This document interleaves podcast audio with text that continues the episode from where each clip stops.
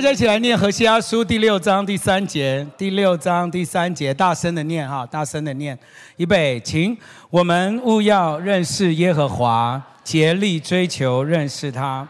他出现却如晨光，他必临到我们，像甘雨，像滋润。圣经里面告诉我们要认识耶和华，认识神。其实这个“认识”这两个字哈，在这个希伯来文里面。啊，希伯来文是非常有意意思的一个文字跟语文，它呢其实很简单，但是它背后的含义非常的浓厚，好，所以非常的浓厚。所以在这个原文的“认识”这两个字，其实不只是我们看到字面上的认识，还包括察觉，包括观察，包括区分辨别，还有呢从经验当中去领悟它，去啊。认识、思索、好熟识，好，并且还要用知识、用智慧。所以你看这个短短的两个字，哈，在它原文里面是这么浓、这么啊丰富的意义。神说，我们我们不只要认识他，我们还要竭力的追求认识他。把这个意义套进去，就说你如果要认识上帝，就像我们今天来聚会，如果我们要认识上帝，其实不是只是知道而已。是需要去察觉、去看、去去去辨认，然后每一次读又有每一次新的想法，然后呢，去透过一些知识去区分、去思索、去认识上帝，是这样子的。那如果认识上帝都都需要这样子的方式，其实我们讲回来，好不好？让我们去跟我们周围的家人。丈夫、妻子、男朋友、女朋友，或者是同事、同学，当我们跟他们相处的时候，其实我们也需要带着这样子的很丰富的层次去认识我们周围的人，阿妹吗？所以你不要好像三言两语就觉得你好像很懂其他的人，其实好多的时候我们以为我们懂，但我们没有真的认识。沟通是什么呢？今天因为我们整个这个季节，你们的教会在讲到治理。其实治理的本身，你们的路加福音里面就说，王跟那个这个仆人对话的过程当中，知道什么叫做真正的治理。其实治理最根本的的 skill，最最根本的技巧就是沟通。如果没有沟通，我们根本不要谈治理了。老实说，如果我们去上班，你就会知道，这个整个主管没有任何的沟通，也不需要谈治理。沟通是什么呢？沟通是与他人分享资讯和心情的过程，透过语言或非语言来分享。而且沟通很重要，是要让对方可以明白你要表达的东西。同时间呢，这个这个双向的过程当中，你要听得懂，他也要明白。所以简单来说，沟通就包括说、听，还有很重要就是要明白。所以很多的时候，你要知道，我们以为我们讲了，我们以为我们说了，我们以为呢，我们就把我们想讲的表达了，我们想说的说了，但是。可是我告诉你，其实没有真的沟通，因为说还要听，而且听呢还要明白。沟通学家告诉我们说，其实呢，整个沟通里面呢，啊，百分之五十五的沟通呢是非语言的行为。好，更细一点呢，就是包括那些肢体语言、声调、声量、大小声，这些占了所有的九十三。所以，真正那些内容，我跟你讲，只有七 percent。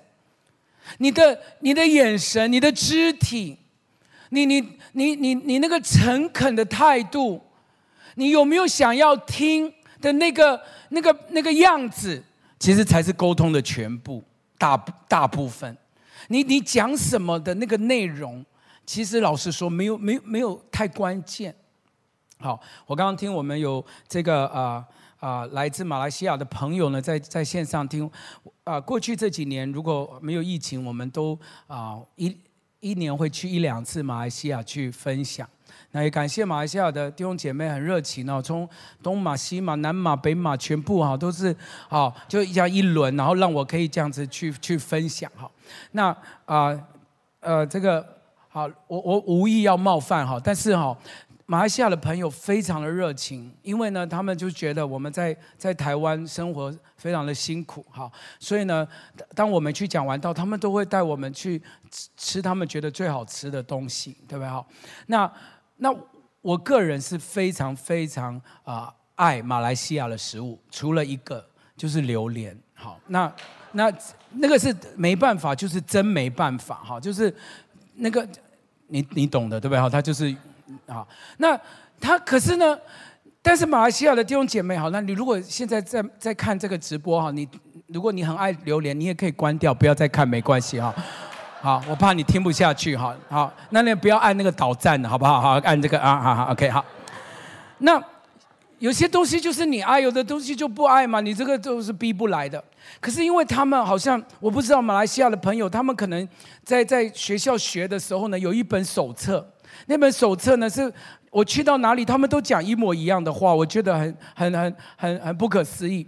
就是每一次呢，结束后就是要带我去吃榴莲，那因为他们就觉得那个是很好吃，然后我就说不，好，谢谢，好，其他的都可以，就榴莲不行。好，那他们那个手册呢，就感觉南马、北马、西马、东马全部都会讲这一句，你听啊，我不知道你有没有听过，他说：“子君牧师。”你不爱榴莲，是因为你们在台湾没有吃过好吃的榴莲。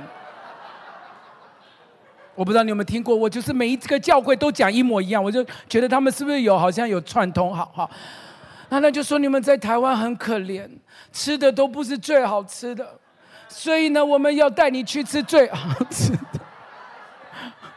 马来西亚，OK，好，我开始有点紧张了，请你们原谅我。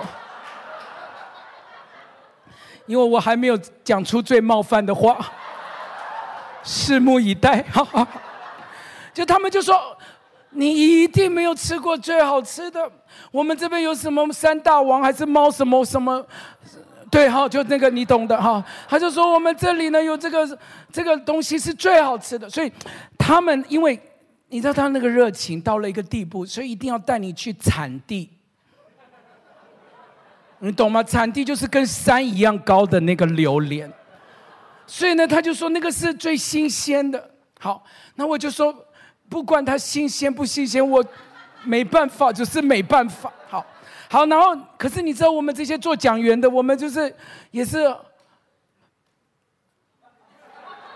就是去嘛，对不对？我就要去吃，所以我就去了啊。那真的，一下车就是哇。那个真的没办法形容，就是不要扑鼻而来哈。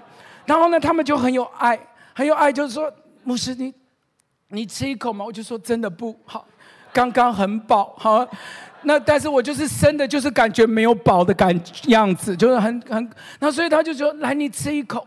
那我就说不，谢谢。然后你知道他们第二句手册里面每一个教会都会讲的，他就说，牧师，榴莲这个东西很奇妙。吃一次不会喜欢，吃十次就会爱上它。你们有没有听过这样说法？就是好，然后他们还会跟你讲说冰过的更好吃。好，那我知道你们爱，但是因为我不爱那个，我就是没办法。好，那可是你知道，他们就想要用沟通，有吗？就是沟通，就是一定要说服你榴莲有多好吃。但是我跟你们讲心里话，好，心里话，来了来了，大便吃十次也不会好吃。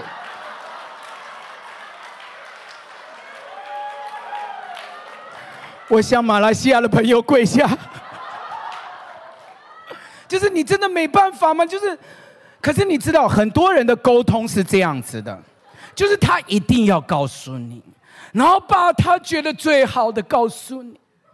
但是有的时候沟通不是只是说嘛，阿妹吗？包括听，而且你要明白嘛。而且反而听一定要比说的多，不然上帝为什么要给你两个耳朵，只有给你一个嘴巴？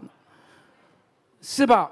所以很多的时候，我们在沟通的时候，真言这样子说：真言十八章，他说：“未曾听完先回答的，便是他的愚昧和羞辱。”其实很多时候，我们我们在跟人相处，很多主管就觉得，为什么的员工都听不懂？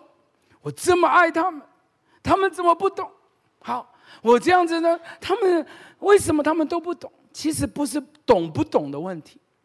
常常是出现在我们有没有愿意听，而且我们听有没有明白的问题。好，所以我给你列出来，当两个人沟通的时候，哈，其实会出现六种不同的讯讯息。好，那沟通学家讲说，我们一句话进来之后，哈，它其实是透过我们的一个处理器，那个处理器就是我们的认知系统。那个认知系统很奇妙，就是我们每一个人都有的。这个认知系统会把人家的话呢，像 data 一样进来输入，但是我们有自己的解读的系统，所以我们出来的那个东西呢，就跟跟进来的那个 data 是不太一样。所以有六个在沟通里面会出现的。第一个呢，就是你真正要说的话是什么？哈，就是你真正想要说的。那第二个呢，讯息是什么呢？是你实际说出来。好，那这个不太一样哦。对不对？哈，就你真正想要说的，跟你实际说的就不一样哦。这个姐妹通常都这样，好，好，对吧？哈，所以很多时候我们就猜不透。好，那哎，你今天要吃什么呢？随便。好，那我们选了一个，就说你不懂我吗？好，那就我们真的有不懂，因为你说随便，我们就觉得随便。好，所以你你你真正要说的，跟你实际说的其实是。天离地有多高，有没有？那个就离多远。好，第三个，那对方听到了又是另外一回事，因为你说了以后，然后对方听了又是另外一回事，对方也有一个认知的系统，所以对方认为自己听到的又是另外一个。或所以你看哦，一句话从你讲出口的时候，其实跟你原来的意思已经不一样了。但你这样子刚转转刚弄弄弄你弄到现在，你还要期待人家听到了跟你原本的是一样的？那个真的就是要神机才有可能。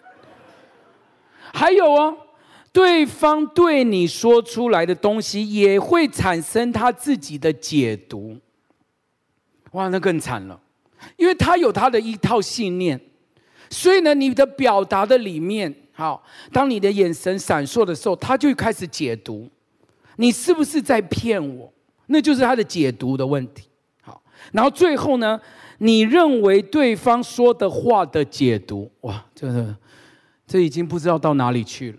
好，所以我给你举个例子啊，比如说，我们真正想要说的话是这一句：“我很孤单，你可以陪我吗？”好，真正想说的可能是这句话。好，可是哦，往往我们说出来绝对不是这一句，往往我们说出来是。你今天会回来吃饭吗？哎，对不对？是不是这样？是不是这样？好，通常爸妈都是这样。好，爸妈关心的孩子不得了，觉得我我我今天就好想打给孩子，想要他回来吃饭，所以呢，我今天就好不容易方言祷告半小时才打给孩子，因为很怕被孩子骂，所以就打给孩子，然后满心期待孩子可以回来吃饭陪陪我们，但一接电话电话。就说你在哪里？那孩子听到这句话，他要怎么解读呢？是不是？所以所有我们讲出来的话，就跟我们心里想不。好，然后呢，后来对方听到的是你到底要不要回来吃饭？就就又变了，因为又加上那个没有没有除了字面上以外的情绪跟跟非语言的行为嘛，还有你的口气。有没有？有的时候哈，你要不要回来吃饭？有没有？这个是上扬，有没有？好，好。啊，有的人，有的人天生就是那个声带很很长，就讲的话很很很很。你要不要回来吃饭？好，这这这这就，所以你看，人家一听到，本来你要回来吃饭，哎，愉悦的，你要不要回来吃饭？啊，呃，都要打起来了，有没有？好好，好，然后呢，对方认为。自己听到的就是我想要知道你今晚的行程。好了从小到大你掌控我言语霸凌我我都几岁了你还要问我今天的行程父祖的命捆绑你心中的壮士对，因为我们就是从小到大有什么新仇旧恨呐、小剧场全部都是累积起来，所以你知道，你听到一句话已经没有那么单纯，然后自我的解读就是我要掌控你的一举一动，我才放心。最后变到什么呢？最后变到你其实一点都不在乎我。那你想想看哈，好端端的一个讯息，好端端的带着爱。但是中间不知道这个世界的神怎么样弄瞎了我们的眼，然后让我们呢彼此的关系能够到一个地步，什么地步呢？就是我讲这句话，你最后会导成你一点都不关心我。你有没有发现，仇敌魔鬼的伎俩是可恶的，是卑劣的。最小从家庭、婚姻。感情，再来去学校，同事、同学，一直到我们社会国家的政策，都在这种沟通上面呢，catch 不到对方的心。今天晚上我们祷告主，神能够在在这场聚会里面，圣经说开通我们的眼睛和耳朵，让我们真实的求他用他的他他的圣灵来帮助我们。我要宣告。连我们里面的那个解读系统都要得医治，拍手把荣耀归给主好不好？我今天想要用马太福音第七章跟大家一起来分享这个几个重点。好，马太福音第七章一到五节，我们可不可以一起来念马太福音第七章一到五节？第七章一到五节，哈。马太福音第七章一到五节，我们一起来念，好不好？要一起来哦，一起来背。来，你们不要论断人，免得你们被论断，因为你们，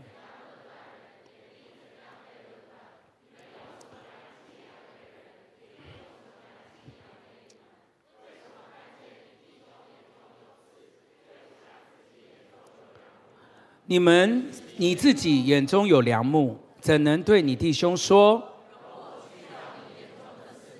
你这假冒为善的人，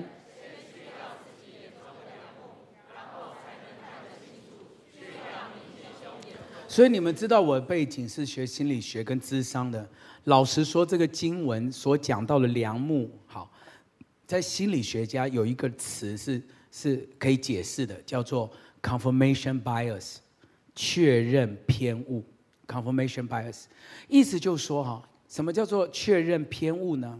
就是我们常常哈，是它的定义是什么呢？它的定义是我们常常个人选择性的去收集对自己有利的资讯，好，然后呢，刻意去忽略对自己不利或矛盾的资讯，想要佐证我们的行为，这叫做 confirmation bias，就是我们里面有一个那个系统，那不是你故意的，你本来我们就是有一个系统。所以我才会说，这个系统都要降服在神的面前，被主医治。因为我们这个系统从小到大被所有几几千几亿的那种资讯灌输进来，再加上我刚刚讲的，在家庭里面所受到那些伤害也好，前男友、前女友给我们讲的那些话的刺激也好，就是种种的这些东西，造成我们有一个信念。那个信念呢，我们会倾向去收集对我们个人有利的，然后呢，我们故意不去听那些跟我们好像对我们的行为，我们也不觉得这个这个是我们的想法，我们就是会忽略它。那就算它再重要，我们也不想听，因为那是我们的系统里面的偏误。久而久之，哈，confirmation bias 第一个问题就是我们听不进去相反的意见。也就是说，我们里面的这个梁木大到一个地步，哈，我我们看不见我们自己的问题，好，所以我们就会在在这些这个这个所有的讯号里面呢，我们去抓别人的问题，我们去找别人的弱点，我们去收集那些跟我立场比较像的资讯，刻意去忽略跟我不一样的资讯，所以到最后我们就听不进去意见。听不进去别人给我们的想法，这叫做良木。那心理学把它叫做 confirmation bias。我我举个例子啊，这个确认偏误其实心理学有很多很多讨论讨论。我只讲一个，它它有十几二十个，有一个叫做光环效应。好，光环效应，光环效应就是会放大事情。好，就是你看这个人哈，如果呢你觉得他他是好的，所以他不管做什么，你就会一直放大，一直放大，一直放大。好，所以呢，就像那个月亮的那个月晕一样，就是一直放到，那个就像光环一样。所以呢，他他他就算抠鼻孔，就是说哦，好帅这样子的感觉哈。所以我们我们我们这个华人就会说，丈母娘看女婿有没有哈？就越看越有趣，因为有一个光环嘛。哦，他哎呦，他是医学院的哦，放屁都香，有没有哈？就哦，他就哦，好棒，好这样。所以我们就会，你懂吗？就我们就会。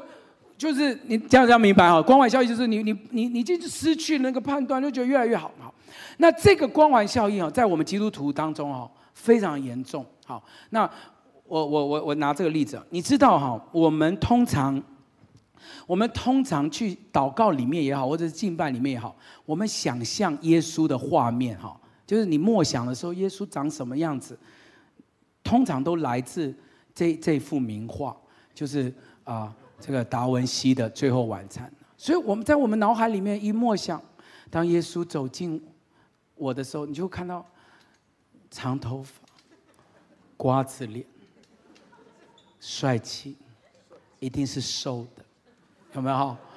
这样哈，不可能你的耶稣来是这样，好，很很少是这样子啊，就是这种哇，帅的不得了，瓜子脸啊，然后。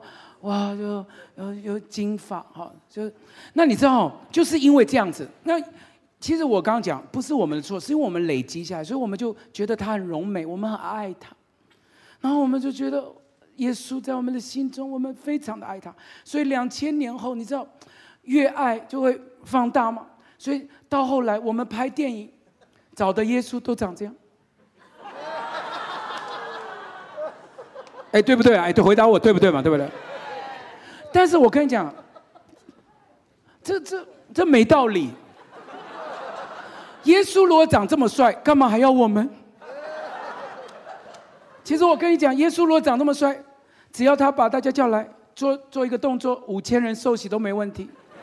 什么动作？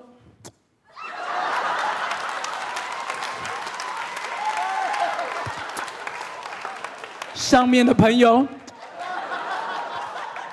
跑都跑下来受洗，我要信耶稣。哎，对不对嘛？回答我对不对？对不对？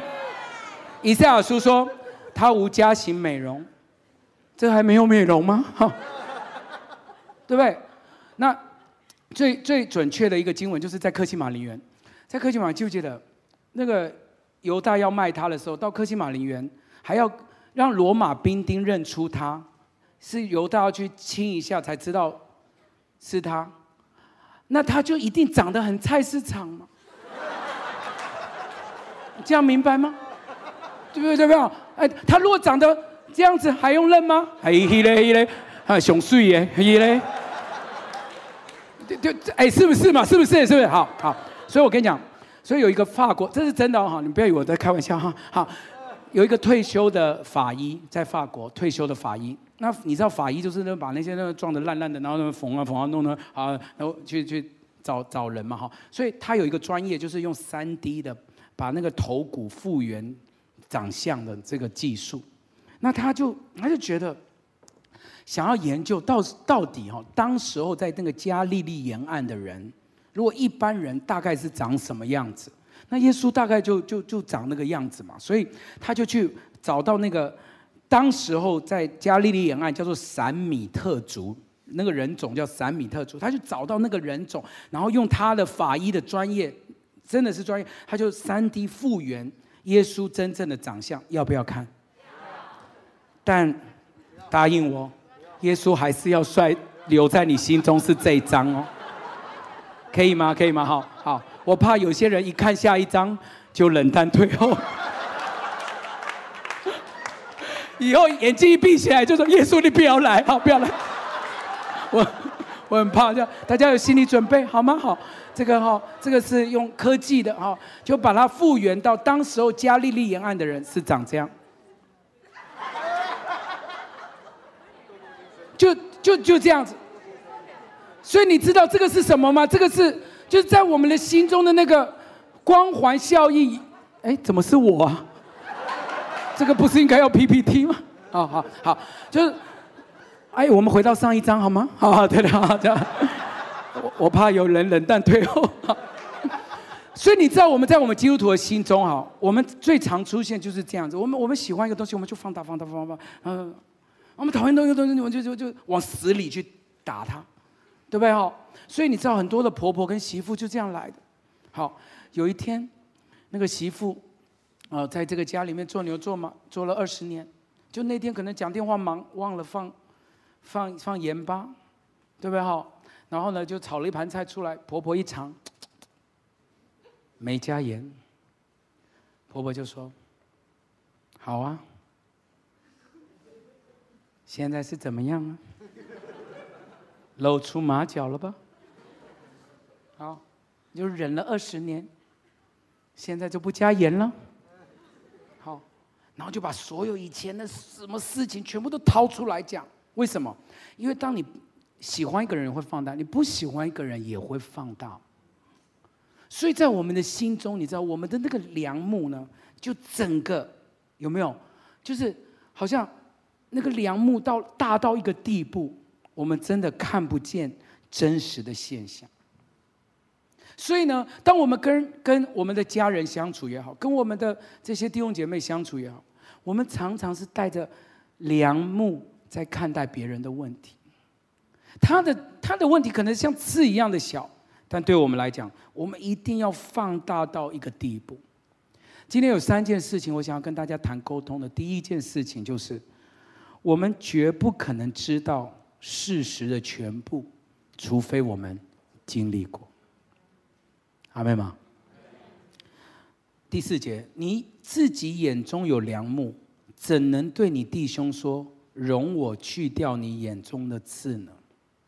经文的意思里面呢，非常的简单。那个那个刺呢，其实哈，就是我们我们的那个那个卫生筷上面的那个木屑嘛，就小到这种，就是常常如果。随便那个塑胶袋一弄，还会刺到的那么小的刺哦。好，那梁木当然不用说了，就是大树干嘛。那经文在讲什么？经文在讲，你跟你刺刺到你眼睛，跟大树干捅进去，是在哈喽吗？本来就不一样嘛。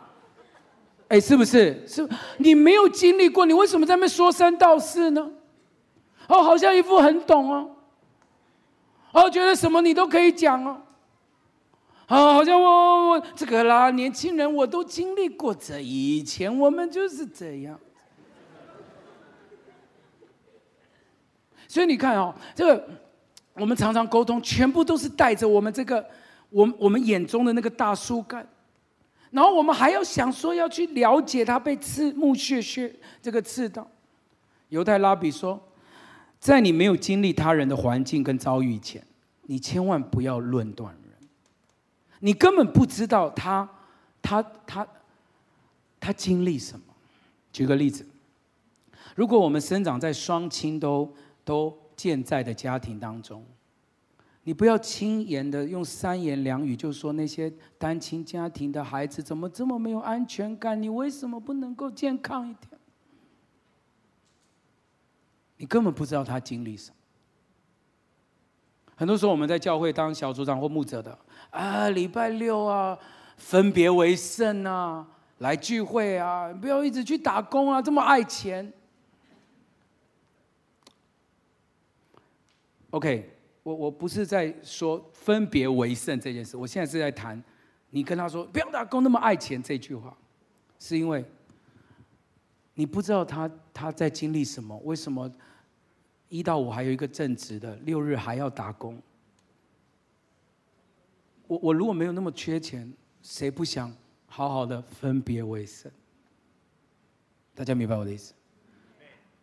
我我们没有我我们没有经历过的时候，我们千万不要用我们的舌头，就是好像自以为我们了解，我们知道，我们倚老卖老，我们经验过，然后呢，把所有他的那些人生，好像你自己很懂一样的去去说别人。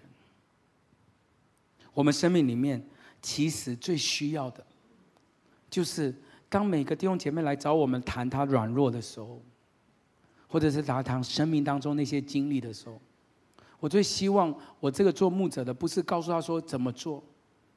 我常常第一句话是跟我的弟兄或者我的姐妹，他谈到他生命的问题的时候，我第一句话都会告诉他说：“谢谢你，勇敢的来找我谈你的问题。如果我是你，我不一定有这样的勇气。”把这些事说出来。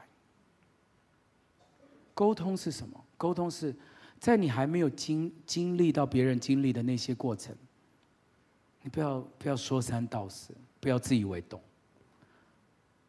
阿妹。第四节，你眼中有梁木，怎能能对弟兄说，容我去掉你眼中的刺呢？你想想看，刚刚我讲的那个画面，就是你你的眼睛被一个。那个一个大树干捅进去的时候，你还想要去帮那个你看到那个对方眼睛里面有一个小的木屑的人，所以接下来这张 PPT 你一定要记起来，就是有梁木的人永远不能看到真实的全貌，因为你不止不会正确的帮你的弟兄除掉刺，你还会弄痛别人的眼睛，对吧？因为你已经有一个大树干在你的这个身上的时候，你还想要去挑他的刺。可能你还没有走到树干，都戳到他。第五节，他说：“你这假冒为善的人，先去掉自己的眼中的梁木吧，然后才能看得清楚，再去掉你弟兄眼中的刺。”第五节在讲什么？第二个重要沟通的真理就是，我们重点从来都不是看见刺，重点是有智慧的去除掉刺，应该是这样吧？解决问题才是最厉害的，不是说问题吧？可是很多的人呢，就只会说批评刺了，发现刺了，讲出刺在哪里了，就在那边，就在那边，左边，左边，谁谁？打开，打开眼睛，不要怕，不要怕，就在那里。你会说？那你会拿吗？对吧？你就这么讲讲讲，讲的好像很厉害，但是很多的时候，重点就不是讲嘛。不然，如果重点都是会讲，我们就选那个每天晚上九点在电视上讲的来当总统就好。讲都不是重点，你念念念到后来，我告诉你，没有解，没有拿掉刺就没有嘛，对吧？有些父母跟我说：“子君牧师，你真的，我的儿子只有听你的，你讲的话他才会听。”我每一天。二十年来都叫他整理房间，他都不整理。你好不好也帮我说说他，或者是你讲一篇道，叫做如何整理房间。这样子他们都会跪着到台前来说：“我愿意整理房间。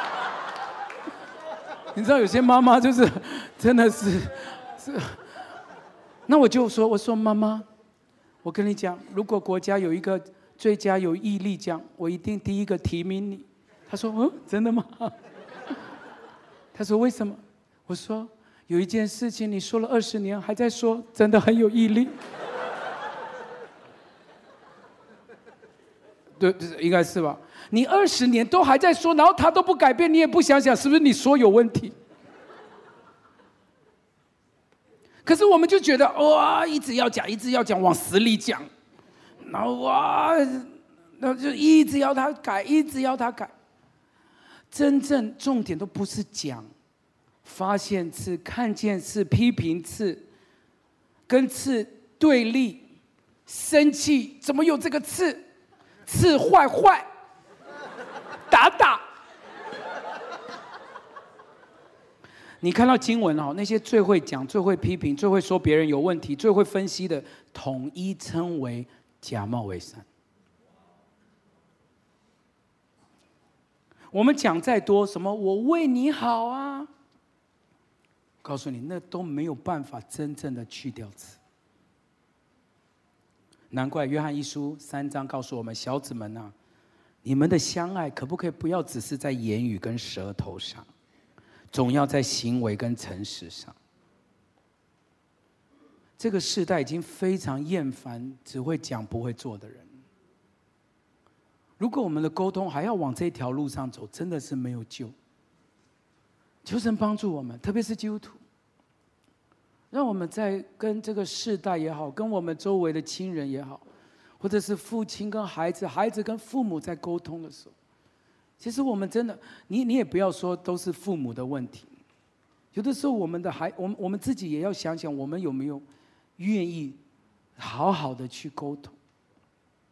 你知道我的书就在写这个两代的问题，其实那是我的，我我在我的教会分享一整年的这个信息。有一次分享完，我有一个孩子就流着泪跟我说：“牧师，谢谢你今天的信息，很感动我。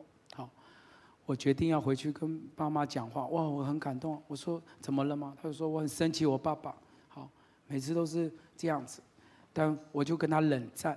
好，那可是你的信息鼓励我。”我要回去跟他讲话，我就非常的感动，我还带他祷告，好，然后呢，下个礼拜又是一样气噗噗的回来，我想说怎么了？好，那他就说牧师没有讲还好，一讲我们又吵起来，我现在又不想跟他讲话，他就是固执这样子，我就说等一下等一下，来你你你你好好跟我讲说你怎么跟爸爸讲的，他就说我回家我听完你讲到我就说爸我们来聊聊。然后爸爸也就是好像这个完全摸不着头绪，就坐在客厅。然后他第一句还把我抖出来，他说：“我今天听完我牧师讲讲完信息，我很感动。我今天要跟你掏心掏肺的来沟通。”爸爸就说：“好，你说。”他就说：“爸，你再活也没有几年了，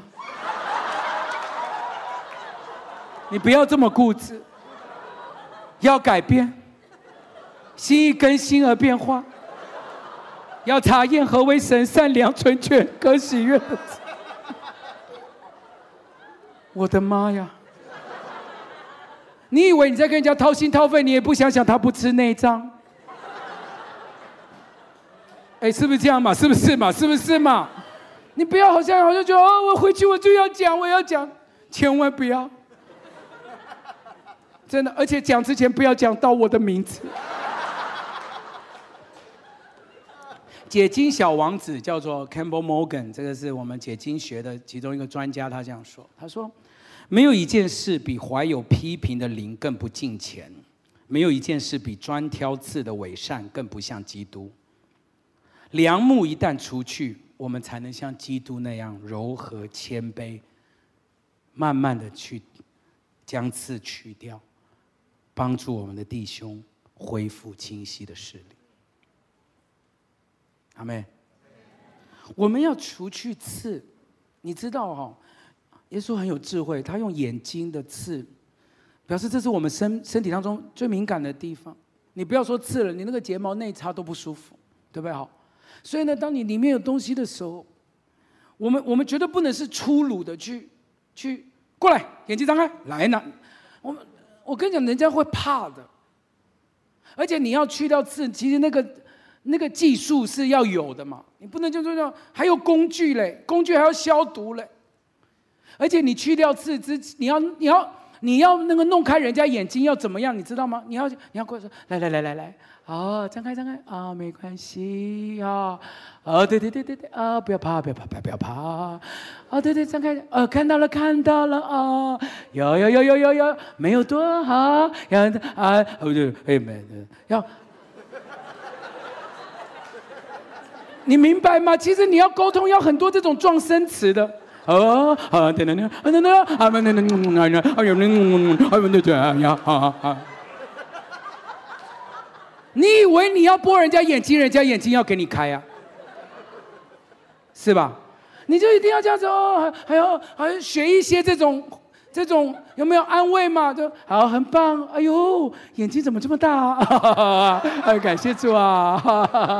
啊，这个也对，就这样要要这样子，好像慢慢的啊，那你你总要练习吧？你的工具总要有吧？你那粗鲁的就想要这样子帮人家，人家也要你要想想，人家要不要你帮呢？是吧？所以关键都是要把刺除掉，这才是关键。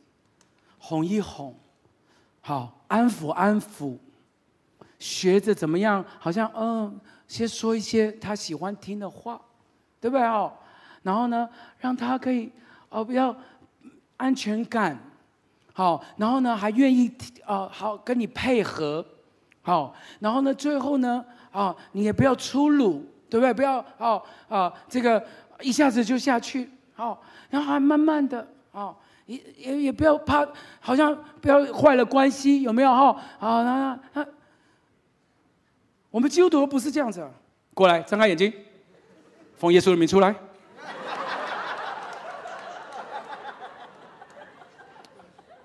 所以我们常常哦，我们不止没有挑到刺，我们还弄痛别人，然后关系还破坏，对吧？所以。重点都不是看见刺、批评刺、说刺有多多，这些这都不是，是要能够好像让他可以挑出来，恢复视力。阿妹，愿意的拍手，把荣耀归给主，好不好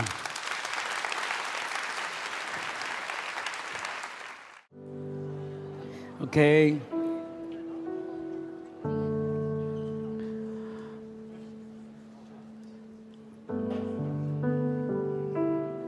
最后一件事情，好，我们讲完，我们就一起来祷告。也就是说，我们没有任何一个人有足够的资格可以审判他人。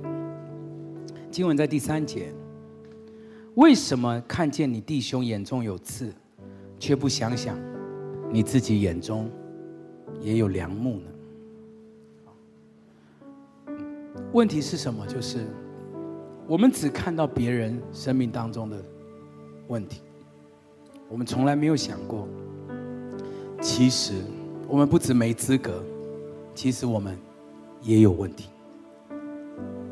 这段经文告诉我们说，看不见自己生命当中有缺失的人，根本没有办法有资格批评别人的缺失。尤其是每次我们想要挑别人错误的时候，我们应该想想，我们比其他人更需要主的怜悯和赦免。我们从牧会经验里面可以看到，越是污秽的人，越容易看见别人的污秽。其实越圣洁的人，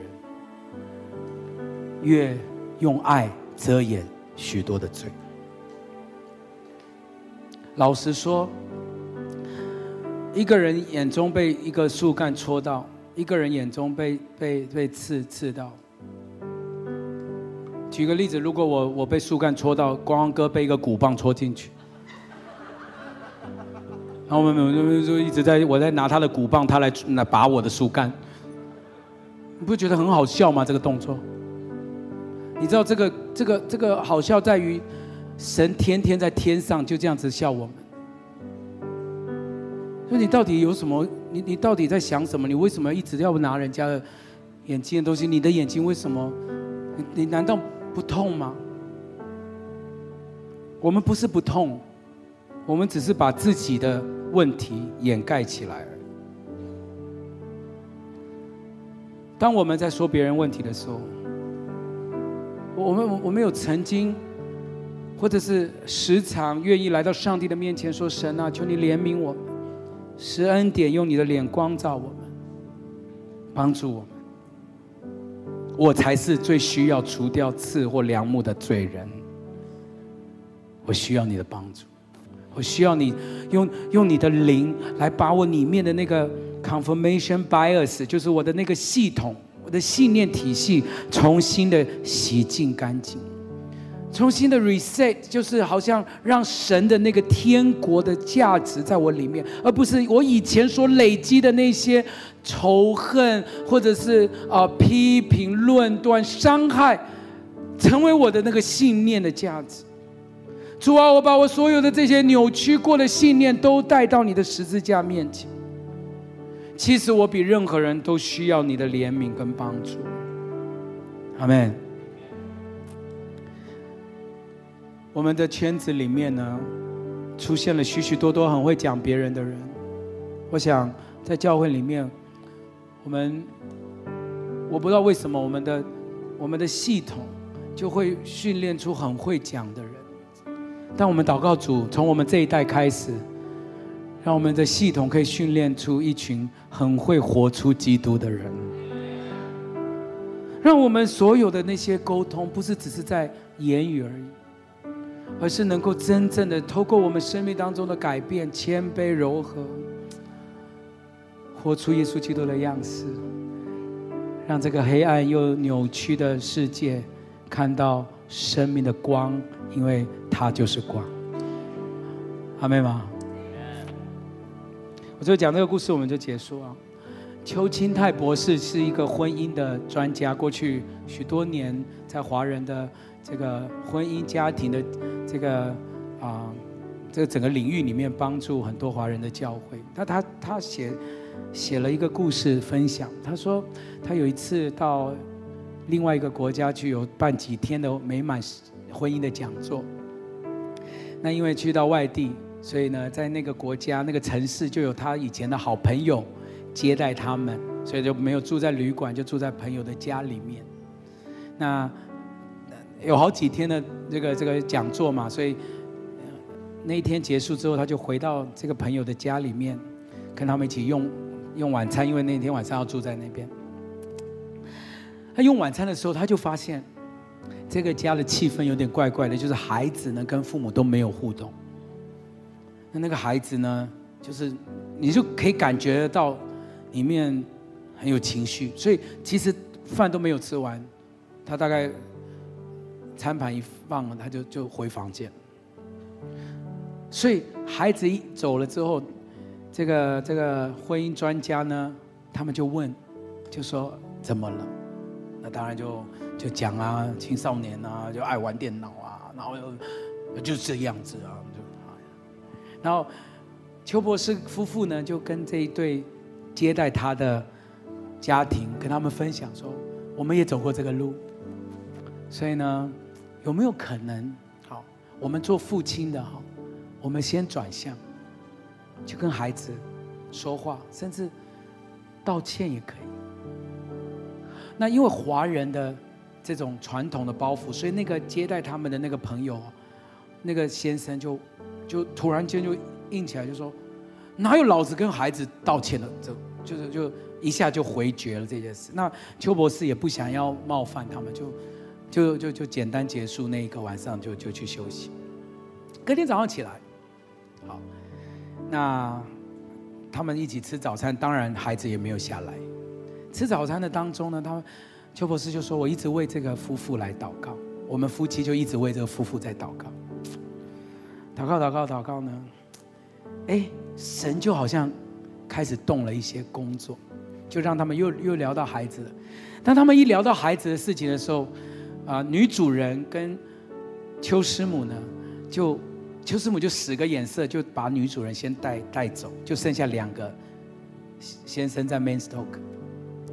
那剩下两个先生在 main talk 聊聊聊聊到后来，居然这个男主人就就说：“好了，那那到底要跟他说什么呢？”好，那邱博士就告诉他就说：“你就跟孩子这样讲嘛，好，怎么样怎么样讲，然后跟他道个歉，恢复关系。”所以，他们就神就开始动工，所以他们就从楼下餐桌呢，就往孩子的房间走。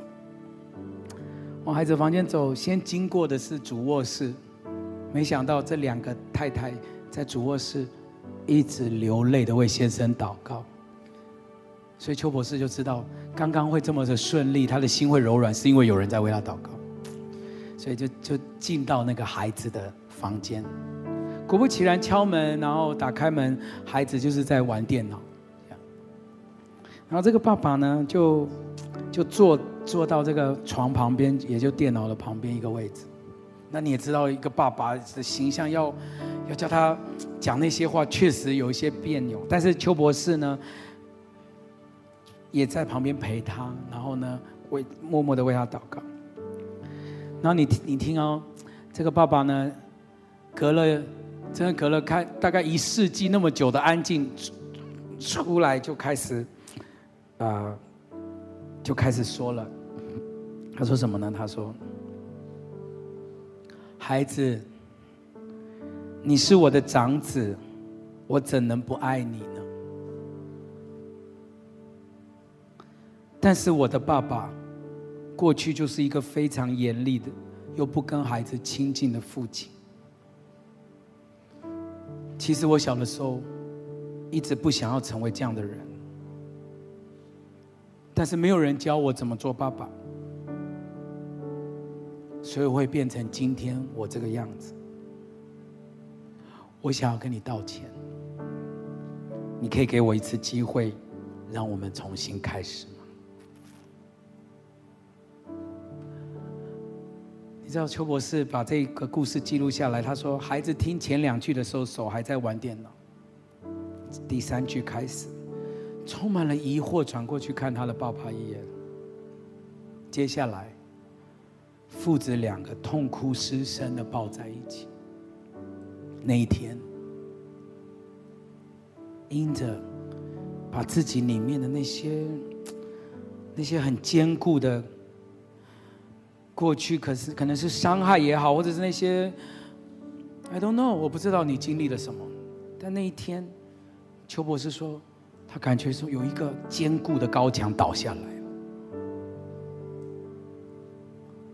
他说：“他相信是两个妈妈在旁边的祷告，再加上一个愿意降服自己的父亲。今天晚上，就像我一开始说的，我祷告主，我们里面本来就有一个坚固又不可动摇的信念在我们里面。那个，那也不能怪我们，是因为这个这么多年，我我们。”我们所接受到的，或者我们所累积的，这就是在我们里面的一个思维或思考模式。不管怎么沟通，不管人家讲什么，甚至你读完十本、二十本这种沟通心理学的书，有一些坚固的东西是打不破的。就像你不爱榴莲是没办法爱上的一样，对吧？就有些东西是打不。但但我真的相信，今天晚上在这里。有一个比我们思想、比我们的这些营垒更大的力量，那就是叫耶稣从死里复活的灵正运行在这个会场中。有什么高墙不能倒下呢？有什么隔阂不能和好？有什么破碎不能被医治呢？如果神要帮助我们，谁能抵挡我们呢？如果我们看不到未来，如果我们在活人之地没有办法看到神的荣耀，我们早就丧胆。可能在我们前头是许多的问题，跟山一样高的隔阂，但因着有人先愿意降服，让我们的生命降服在上帝里面，让他的圣灵来帮助我们，重新的来扭转我们的那个价值体系啊，或者是我们的那个思维被被被仇敌所。所蹂躏过或者是扭曲过的一个沟通的模式，记得吗？我们刚刚有六种，这个被扭曲过。今天晚上，奉耶稣基督的名，借着羔羊的宝血，都要完全的恢复原厂设定。姐妹。相信的拍手，把荣耀归给主吧。